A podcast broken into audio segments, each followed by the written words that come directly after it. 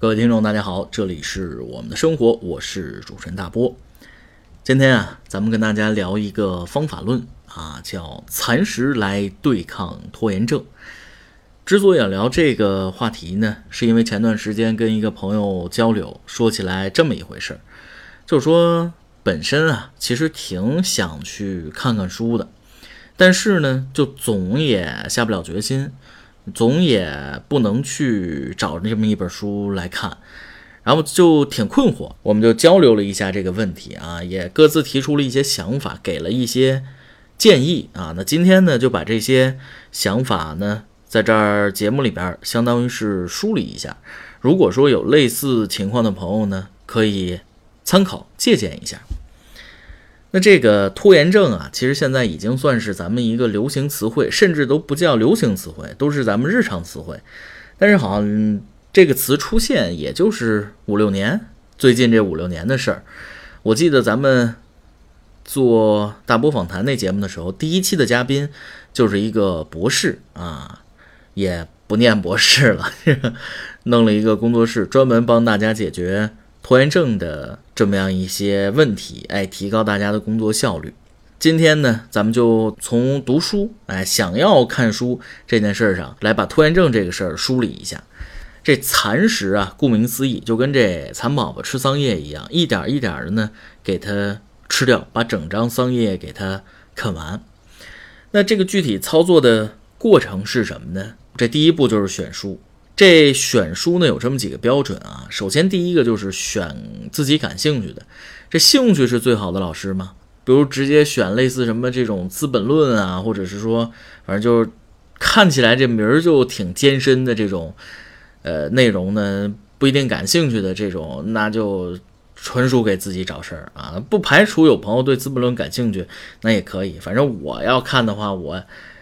挺挺不容易的啊，这个对这方面就兴趣不是很大，就是为了拓展知识，那算是这个强迫自己要学习了。那另一个标准呢，就是容易读，哎，这个跟选书不要选太难的有关系。容易读的话呢，你就可以不那么费劲，哎，就跟咱们。刚学英语要看这个英语读物的时候一样，选生词太多的内容呢，就会觉着没有办法顺畅的读下去，不能愉快的玩耍，因为很多生词呢你不认识，会影响你的阅读的速度，会影响你的阅读的体验，总得停下来查单词儿，不查吧又不认识。选自己感兴趣的，选容易一些的书。那具体操作方法是什么呢？就是每天啊，咱们找这么一个时间段。不用多，十五分钟就可以。哎，把这十五分钟空出来，然后呢，专心致志的给他定一表，就开始看这书。啊，每天不用多，就十五分钟。为什么说这十五分钟呢？这里有这么几个说法啊。第一个呢，就是说咱们人的注意力集中时间基本上就是十五分钟上下。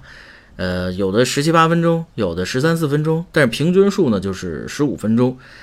这个也是为什么有一个特别著名的演讲叫 TED 啊，TED 啊，这么一个大家可能大部分朋友都知道啊。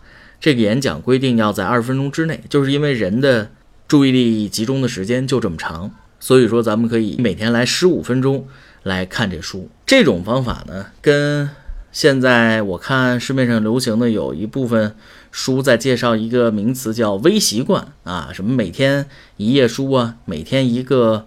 俯卧撑啊，类似这种，呃，有点像啊，但是这个十五分钟肯定比一页书要多了，就相当于用时间来卡，它那是用任务量来卡。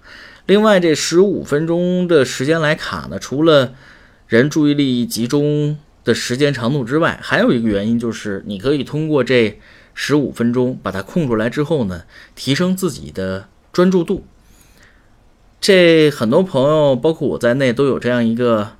毛病吧，就有些时候干着干着什么事儿，就突然这思想就放飞了，就放飞自我了，也不知道想到哪儿去了啊，就不够专注。那把这时间空出来之后，反正你就干这事儿，只要你开始走神儿，你就知道哦，又不专注了，就可以把自己拽回来。经过长时间的这么一个训练呢，不光是对于学习这件事儿，你干别的事儿的时候呢，这个专注度也会有所提升啊。所以说这也是十五分钟的一个。选择它的原因。那咱们今天聊的这个话题呢，可能有朋友觉得会跟上期节目的内容啊有点类似啊，确实是挺像的，都是给它变成一小块一小块，但区别在哪儿呢？上期节目说砍山啊、推山啊、搬山啊，这个解决的是多项任务，哎，这么样一个问题。今天的节目呢，咱们主要说的是如何处理单项，哎，某个任务比较难处理，或者是想要开头不知道如何开头，怎么解决？其实很多方法论的东西说起来并不是那么困难，是吧？就是操作流程都很简单，难在哪儿呢？难在大家去动手。其实我觉着，如果说有适当的简单的方法，再加上有欲望、有愿望，想要去做这件事儿，比如说我之前那朋友就是。想要学习，但是不知道从哪儿入手，对吧？这种情况之下呢，有一些简单的方法，哎，知道了就可以动起手来，慢慢的一步一步给它推起来。不管说今天咱们说这蚕食也好啊，还是这个微习惯也好，我觉得都是这样一种情况。呃，如果想呢，就给它走起来，就给它做起来。那好，以上就是咱们今天跟大家聊的这。蚕食来对抗拖延症，跟我互动的话，可以直接在公众号“三皮书屋”后台留言就可以。现在咱们公众号后台，哎，也弄了一个新玩意儿，大家有兴趣的话可以去看一看。那好，今天的节目就是这样，咱们下期再会。